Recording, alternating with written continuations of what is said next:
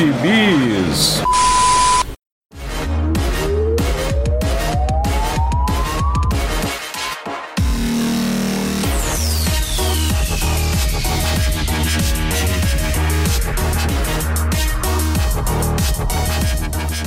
E aí, jagunçada, bem-vindos a mais uma edição do Pilha de Bis, o seu podcast semanal do site Arte Final.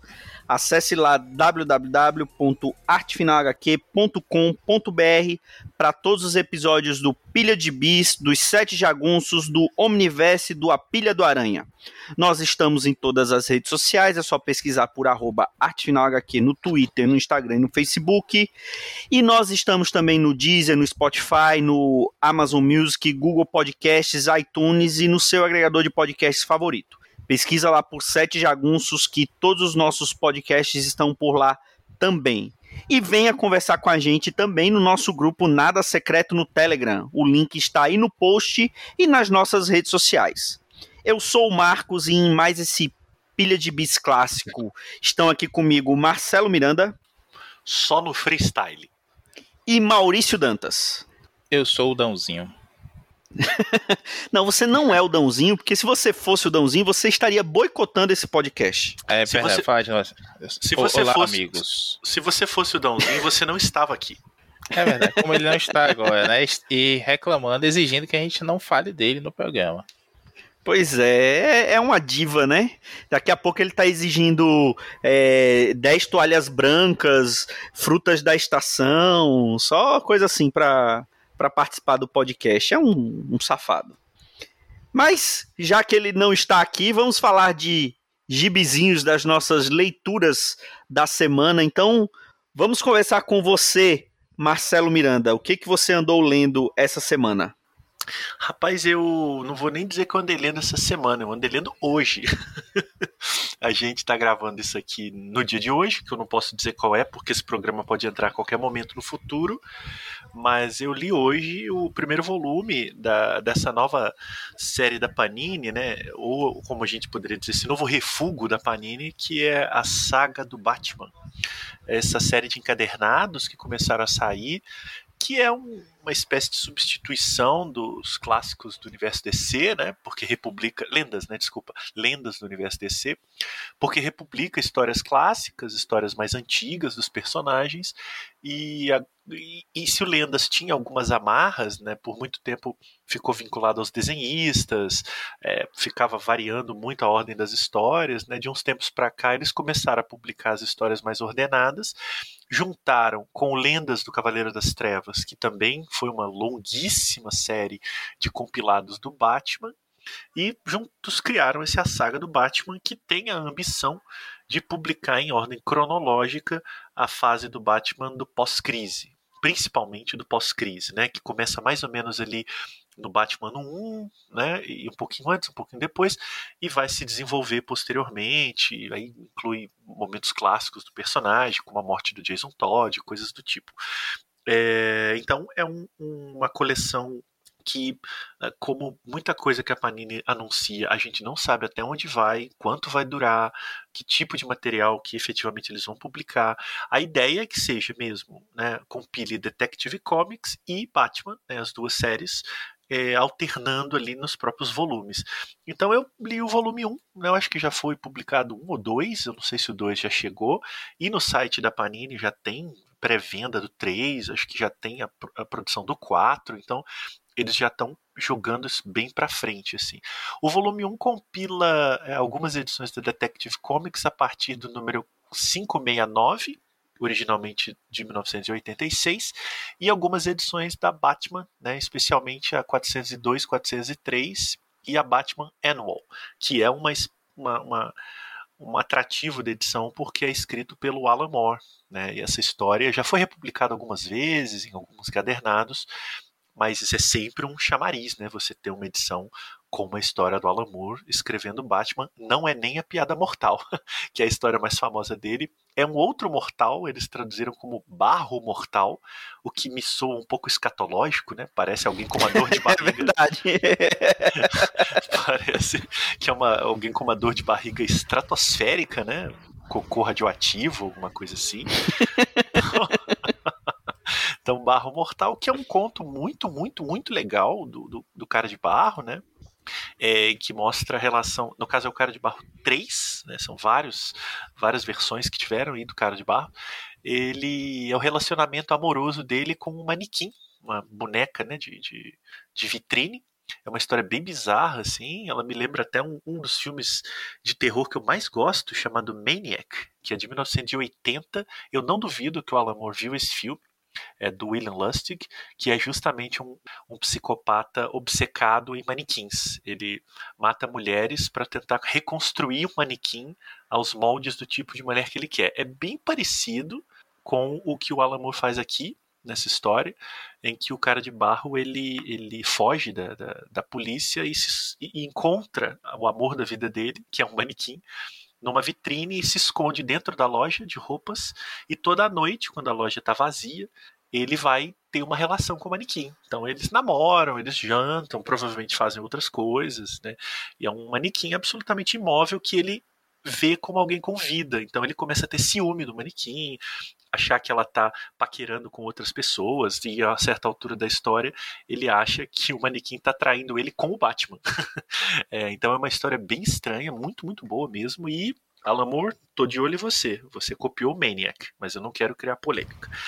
E, e E, enfim, é, são histórias muito gostosas, muito agradáveis no geral. É basicamente são roteiros do Max Alan Collins, que escreveu a mensal do Batman por algum tempo nessa época, e do Mike Barr, né, Mike W. Barr, que escrevia Detective Comics. Não são histórias brilhantes, é, são aventuras muito ainda com, com, um aspecto que lembra até um pouquinho de Era de Prata, em alguns momentos me lembrava muito o, o, os episódios da série de TV dos anos 60, com Batman e Robin com, com o pé na aventura, no detetivesco e no humor, né, com muito deboche, é, e desenhos realmente muito bonitos, né, do Alan Davis principalmente, e tem uma história desenhada pelo Jim Starlin. Então é uma edição bem bacana, muito boa, é, é um pouco nostálgica, né? Ela não acho que é um tipo de edição que a gente lê e não, não volta nela tão cedo, a não ser para folhear, dar uma namorada nas imagens, mas não são histórias assim que que você necessariamente vai voltar e reler durante vários momentos da sua vida, mas ela resgata um pouco de um Batman que a gente, da nossa geração, lia nas mensais da Abril, né? nas revistinhas da Abril, antes da Abril, né? nas revistinhas de banca, de formatinho, tem esse aspecto muito agradável de, de histórias muito pouco pretensiosas. Elas simplesmente são aventuras, algumas mais bem escritas, outras menos, mas sempre muito bem apresentadas. Então acho que é uma coleçãozinha interessante. E, e, pelo que eu vi, eu, eu tenho, eu comprei essa, esse primeiro volume, né? No momento que a gente está gravando esse podcast, é, pelo menos aqui em Maceió e até na Amazon, eu acredito que ainda também não foi enviado, né? O, o volume 2. É, então só, só tem o primeiro volume no momento que a gente está gravando. Agora, é, eu ouvindo um, salvo engano, foi o Mansão Wayne que o pessoal lá entrevistou o Levi Trindade. Ele estava falando que pouco antes dele sair da Panini, essa era uma coleção que eles estavam é, bolando lá e que uma das exigências que a, que a Panini tinha e que a DC tinha em relação a, a essa coleção era que não publicasse nem a Piada Mortal, nem Ano 1, e nem morte, morte em família. É, não pode, não porque, pode. São, são é, porque, as estrelas da época, né? Eles publicam encadernado, isso, porque de luxo. São encadernados é, próprios, é. né? Tem, tem um formato próprio tal, e tal. E aqui a gente teve N republicações dessas histórias, né? E essas histórias específicas que tá saindo nessa coleção, ela saiu de uma maneira bem bagunçada aqui na, na, na Abril, porque a gente tem que lembrar que durante muito tempo o Batman não conseguia ter uma revista própria, né, na, na Abril. Ele teve várias séries até se firmar com primeiro com Liga da Justiça e Batman, ali no, na época da queda, depois com a revista Batman, e aí depois de Zero Hora com a Batman e a Batman Vigilante de Gotham, né? Mas durante muito tempo o Batman ficou sem revista própria aqui no Brasil, né? É, e Marquinhos, só até comentar, né, que não só abriu, mas a própria Panini publicou boa parte dessas histórias de uma maneira muito bagunçada no Lendas do Cavaleiro das Trevas, que tem os seus méritos, é uma bela coleção, focada nos desenhistas, mas eram publicadas assim, a, se tinha o desenhista, põe na edição, né? Não tinha ordem nenhuma, tinha a história pela metade, então... É, é isso essa, que é, essa, é. essa, era a pior parte, a história pela é. metade.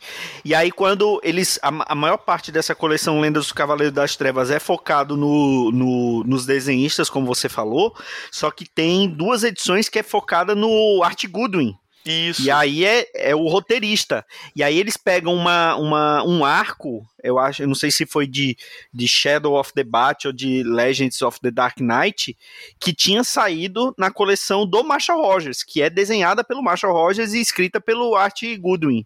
Então, na mesma coleção, você tem as, a, as duas, os dois arcos, né? Você tem quem, quem colecionou tudo tem as histórias repetidas, né? Não, e, e, e para complicar um pouquinho mais, a, as próximas edições dessa série da saga do Batman provavelmente vão trazer, se eles republicarem tudo na ordem, exceto essas que você já citou, elas vão trazer histórias que já foram publicadas em edições caríssimas, que foram vendidas aí por causa do aniversário do Batman uns anos atrás, né? As muitas mortes de Batman, aquela Batman o dia da Be é o dia da besta, né? Não, sete noites da besta.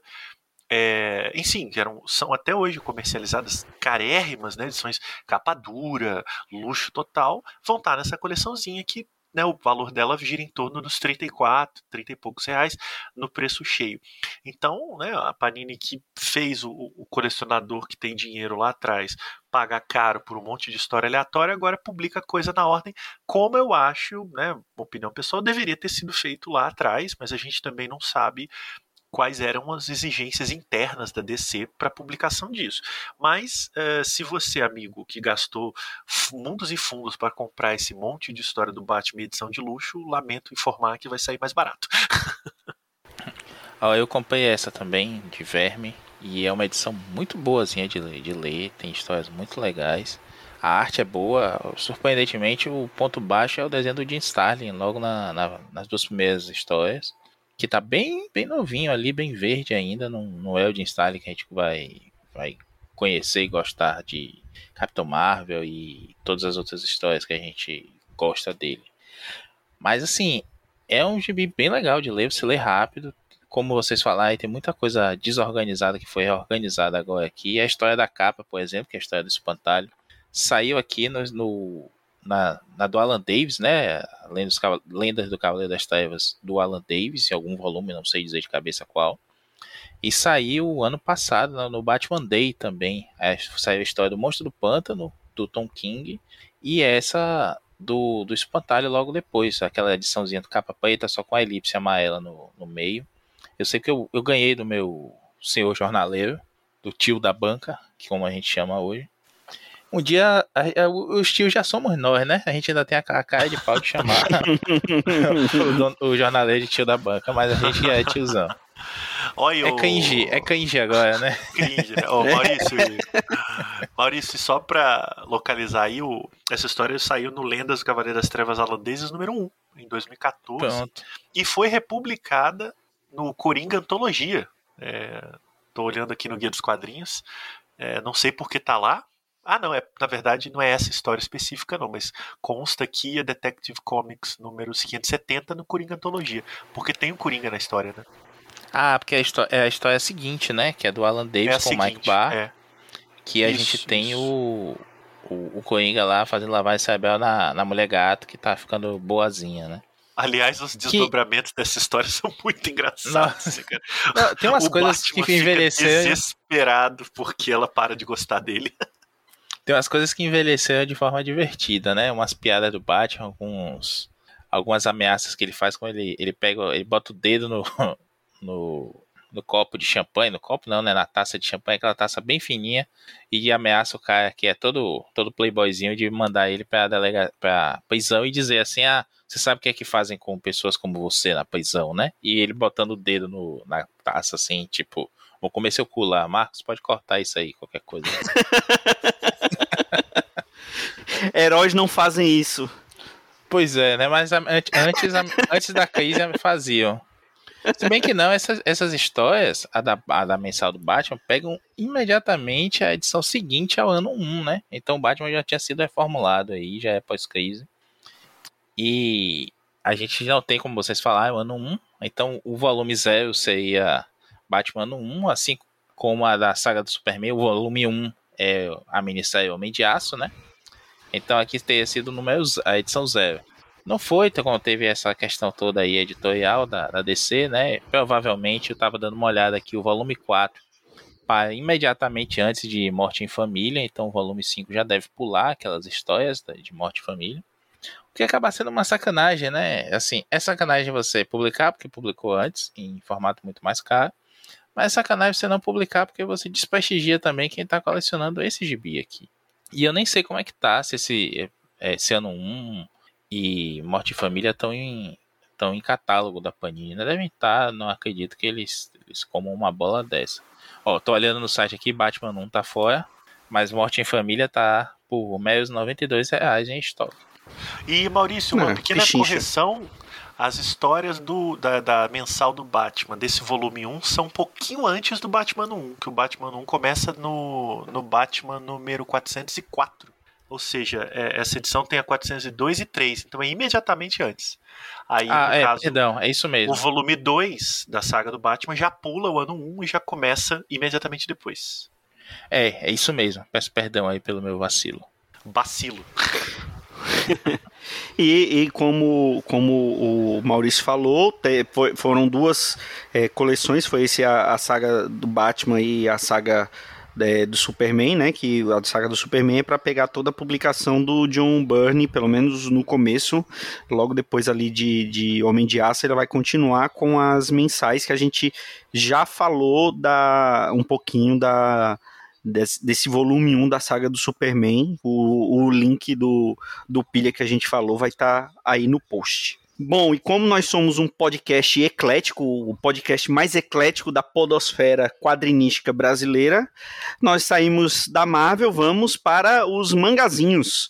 E eu peguei o meu DeLorean, viajei para o futuro e já li os três volumes de Kamen Rider, que serão publicados pela editora New Pop. É, o primeiro volume está marcado para ser lançado agora em foi provavelmente quando você ouvir esse podcast ele já foi lançado agora no final de junho que pega o mangá original do Kamen Rider do Shotaro Ishinomori que deu origem ao seriado Kamen Rider que é uma coisa que eu não sabia fiquei sabendo com os nossos bacharéis em tokusatsu e mangás Marcelo Miranda e Maurício Dantas, que confessou aqui pra gente em off que, é, que já decorou a abertura do Kamen Rider Black RX. Como é, Maurício? Ah, odeio aquela música. Você não vai falar, fazer falar isso de novo, não. Uh, mas, é, mas temos gravado, vou colocar. Uh. Pronto, é agora. Maurício, você ia lembrar alguma outra coisa importante? Na, da, da abertura em português do RX que é Kamen Rider, o mundo mais feliz. Kamen Rider, como eu sempre quis. É Kamen Rider Black RX. RX. é muito bom, muito bom, cara. Vamos lá. E, e ele, cara, é um mangá que é antigo, né? Ele, ele foi publicado originalmente na década de 70, salvo engano.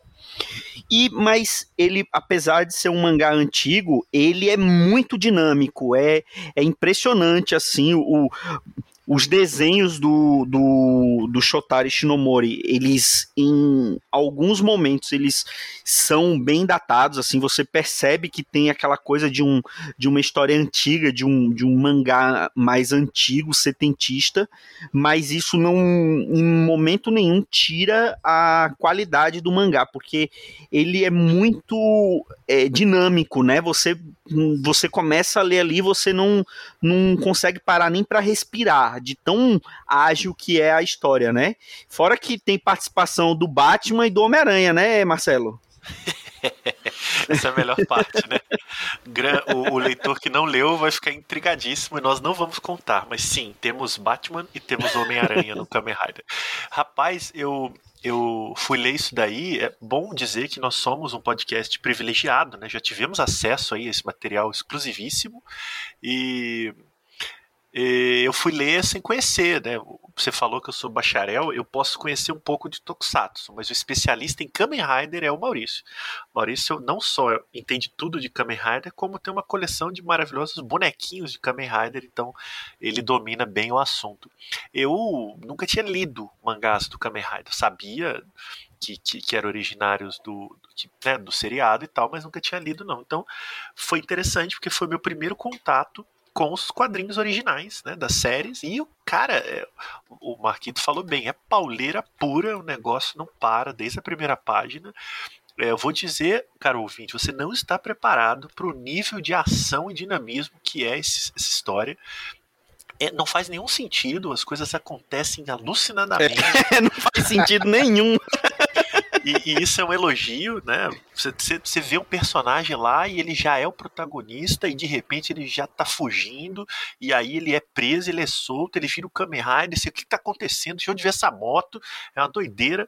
E, e, e o Shinomori pirando na página, né? Ele desenha assim, certamente o Katsuhiro Otomo absorveu muito ali daquela correria de motoca e aquele troço maluco, uns vilões completamente loucos, assim, né?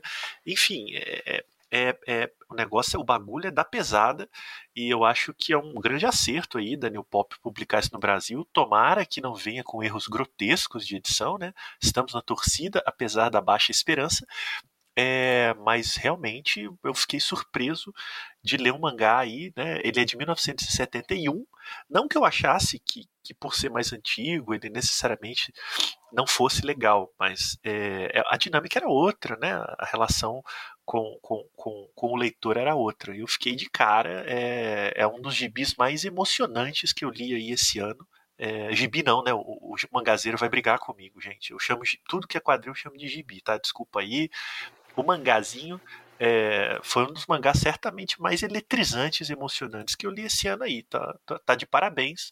O Ishinomori, errado sou eu que nunca tinha lido isso.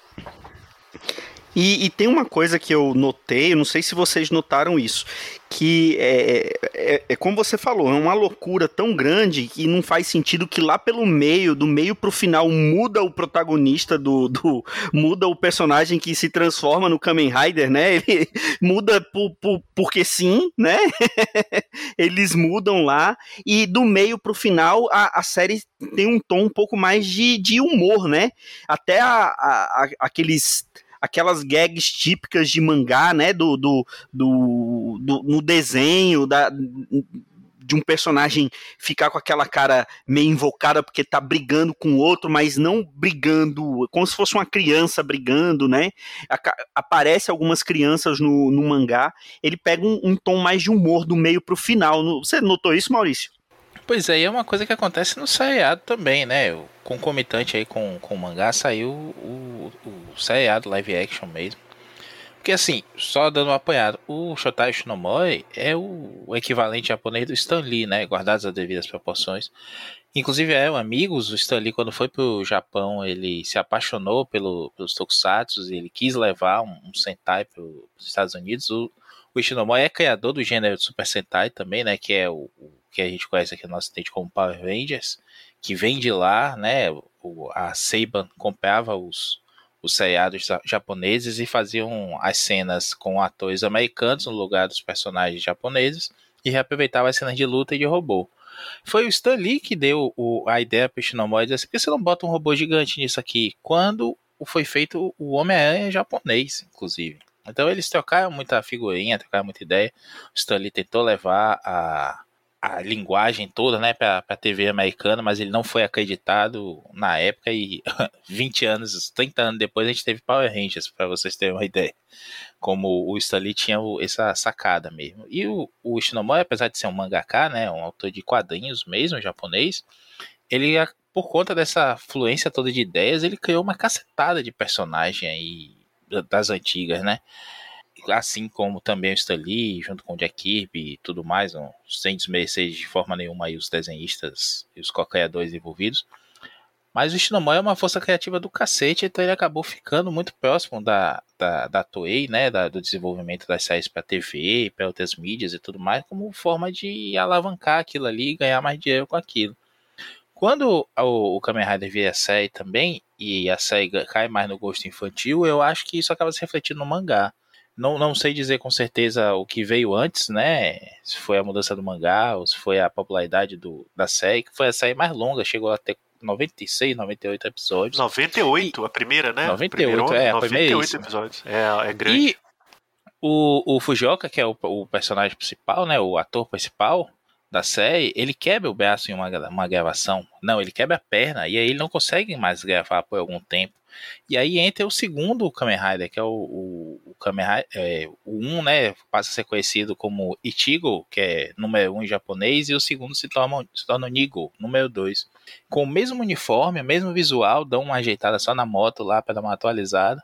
E aí depois volta o Fujioka. E aí ficam dois personagens principais. Aí eles mudam de uniforme, um fica com a luva de uma cor prateada, o outro fica com as luvas meio laranja, assim, para distinguir bastante. E ganham esse tom mais assim de ajudar a criancinha, eles têm os amigos da escola e tudo mais, aquela coisa que o japonês tem do, do educativo mesmo. É porque no final das contas tudo sempre foi desenvolvido para criança. A gente, quarentão aqui da, com barba na cara, gosta disso porque a gente cresceu vendo. E as séries cresceram com isso também, é óbvio.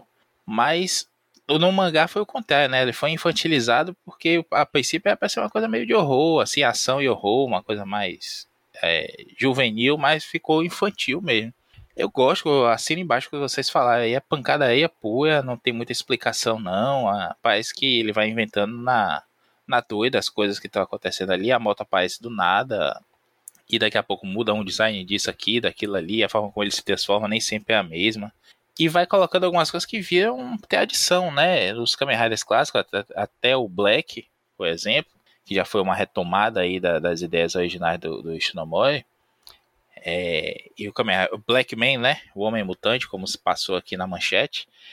É, sempre teve, o primeiro vilão dele é o Monstro Morcego, e o segundo, não, Monstro Aranha, e o segundo é o Monstro Morcego. Sempre foi assim. E é, não deixava de ser uma referência mesmo ao, ao Aranha e ao Batman, porque eles liam também, né? Essas coisas chegavam ao Japão. A gente tem mangás antigos desses personagens também, porque chegavam lá.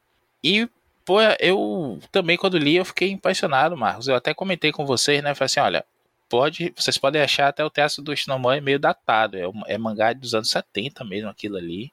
É uma coisa mais assim, tipo o Kurumada fazia em Cavaleiros do Zodíaco também. Já tinha o traço mais datado na época que ele lançou, mas ele conseguiu encher a burra de dinheiro. Mas bicho, a, o dinamismo, a forma como ele conta a história, as ações tudo mais, tem coisa troncha, tem. Você vai dizer, ah, isso não é assim, isso aqui é muito cartunesco. Algum... É verdade, as expressões, alguns detalhes, uns pés tortos assim, né, Marcelo? mas... Uns cabeção, né?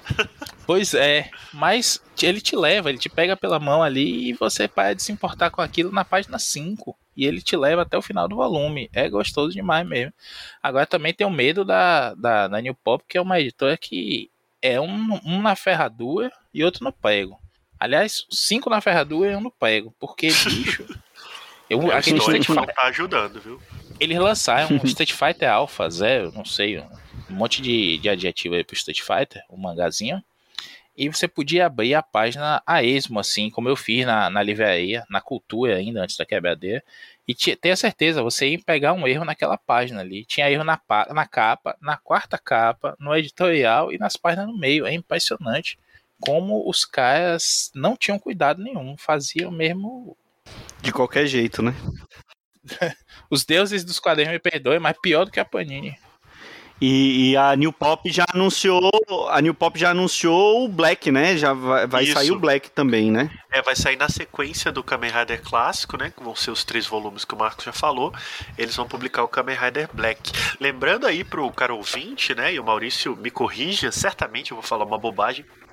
Mas o Kamen Rider tem uma enxurrada de séries, né? São dezenas e dezenas de Kamen Riders e de séries diferentes desde 71 é, a mais conhecida no Brasil, na verdade são duas, né, Maurício? Que é o Black Kamen Rider e o Kamen Rider Black RX. São as que a gente, inclusive, viu muito na TV.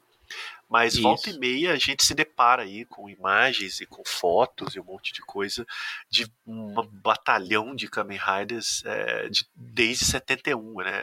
É, uma, é um patrimônio japonês.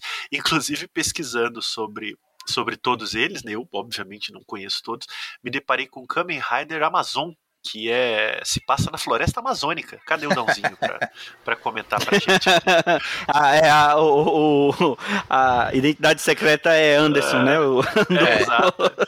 Ele, ele teve 24 episódios só, ou seja, um fracasso na, na franquia Kamen Rider, né? Foi exibido em 1974 e ele era um ser humano transformado em ciborgue na floresta amazônica. Então tem que ver isso daí.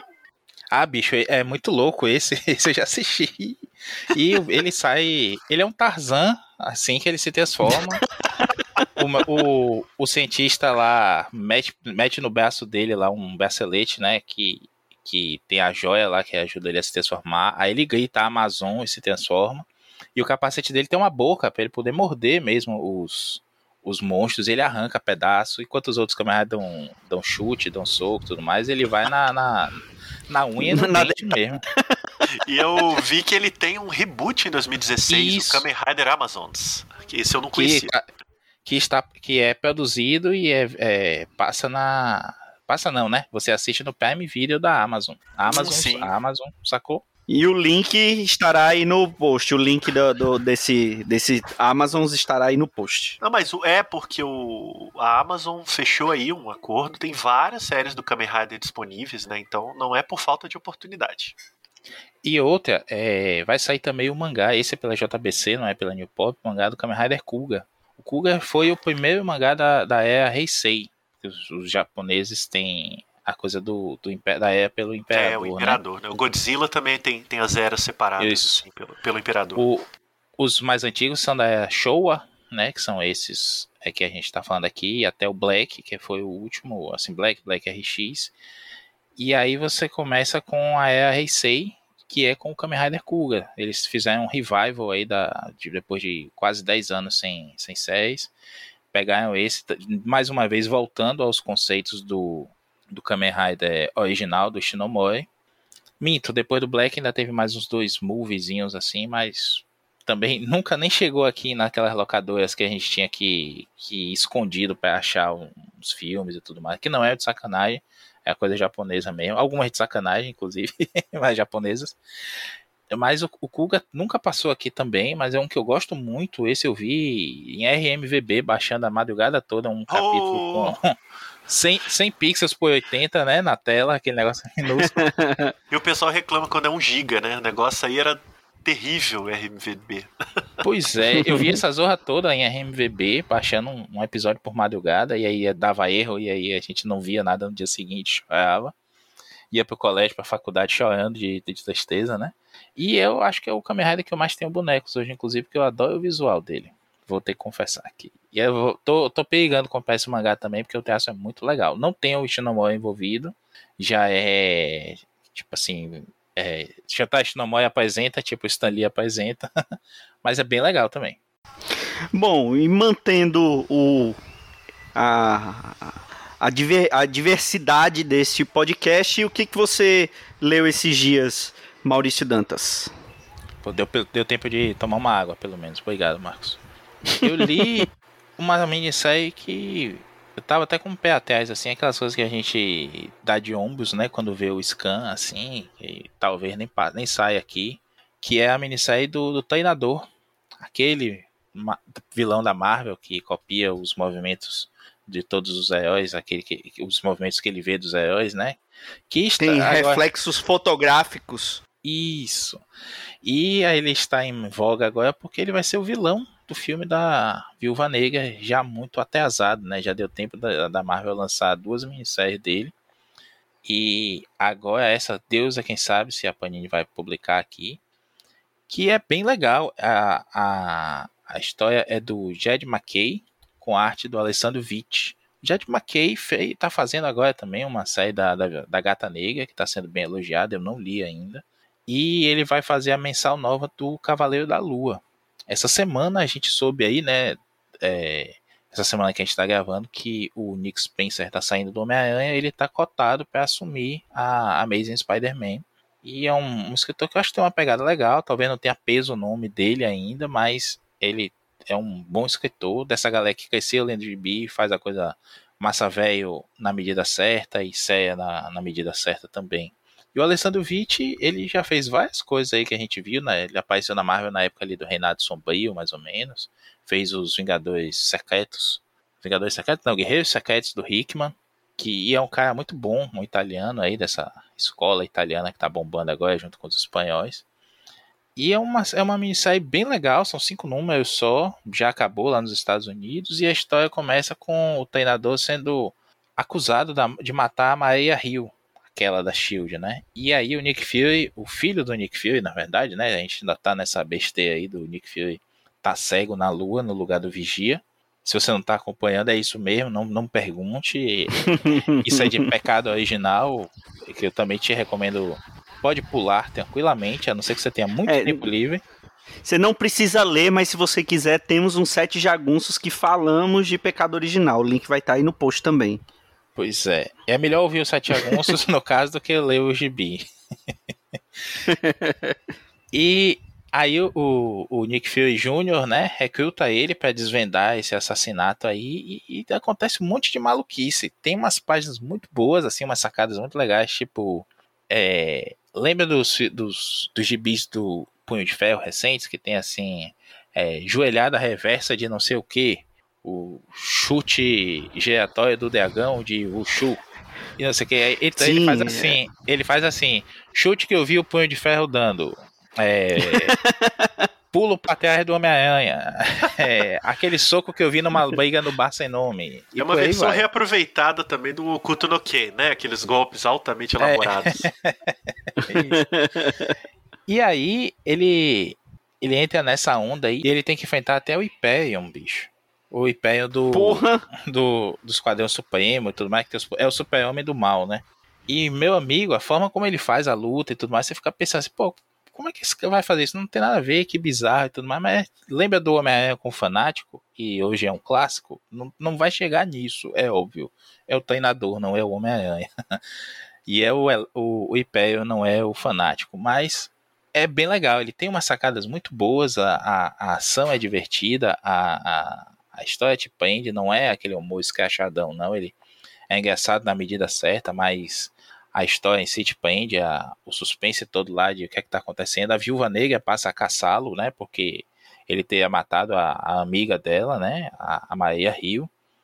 E não sabe que o Fury tá ajudando ele, o Fury tá na, nas sombras, assim, ajudando ele a limpar o nome, mas também tem coisa por trás disso.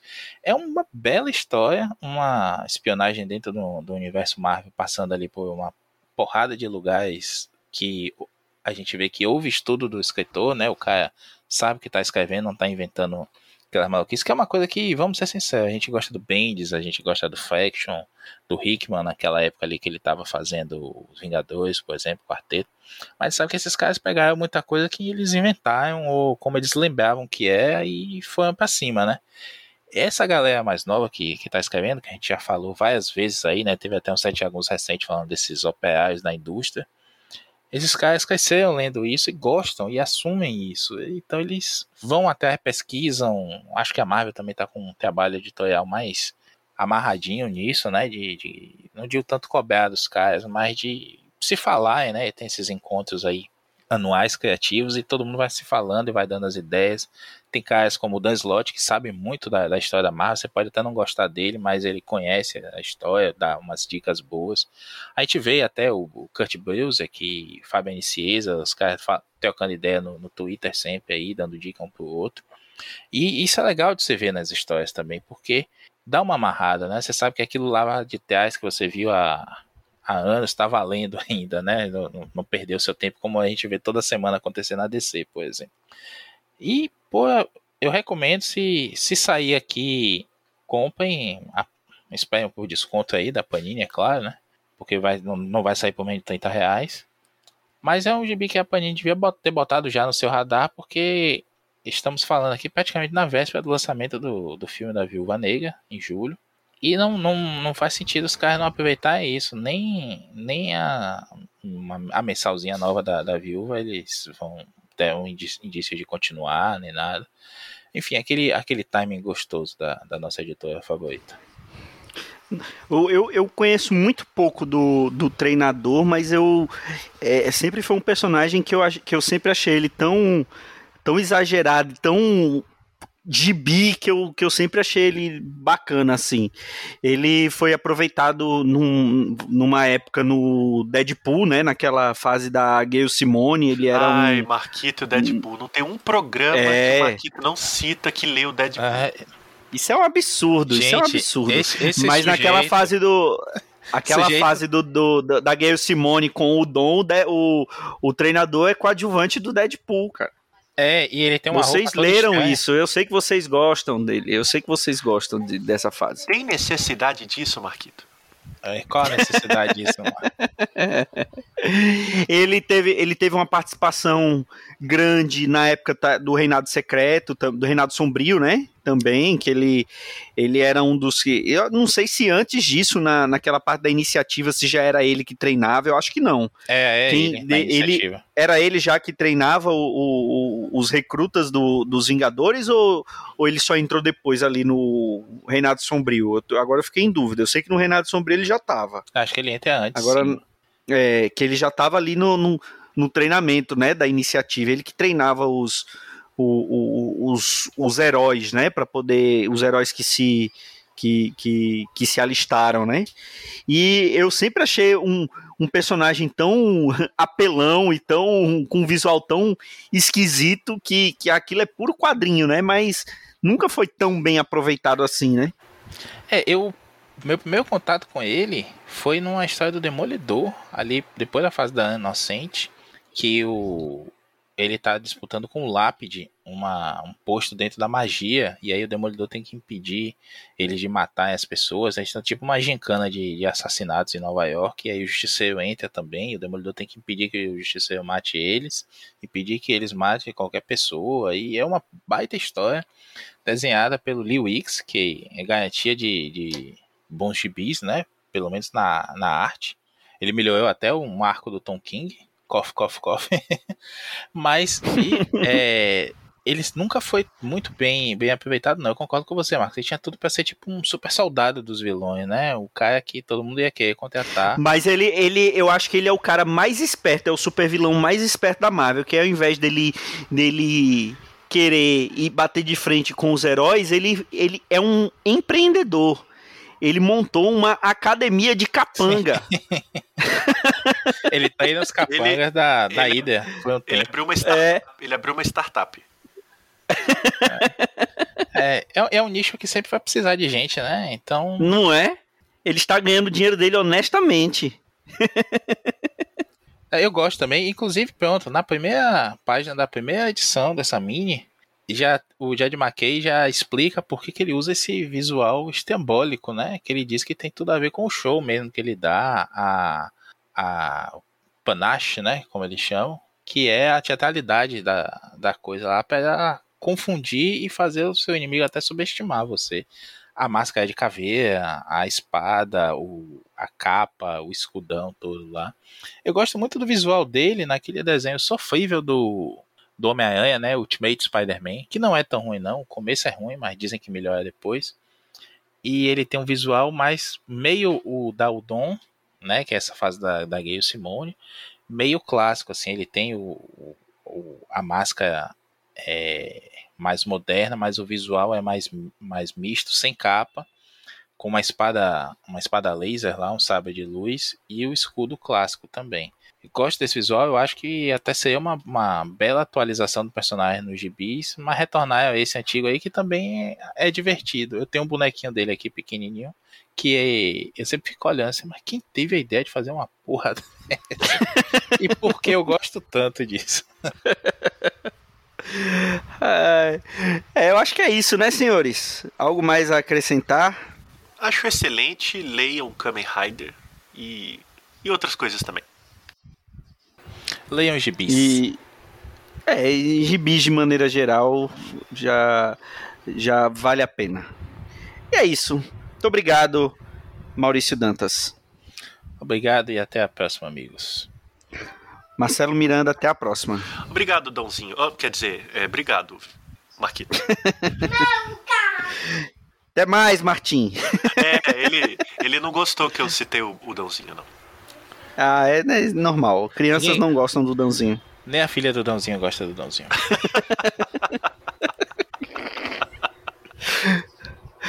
E bom, e com essa mensagem de amor para o Dãozinho, que pediu pra gente não citar ele, mas ele foi, foi o programa que ele mais foi citado, nós ficamos por aqui. Até a próxima semana com mais um Pilha de Bis. Um grande abraço e tchau.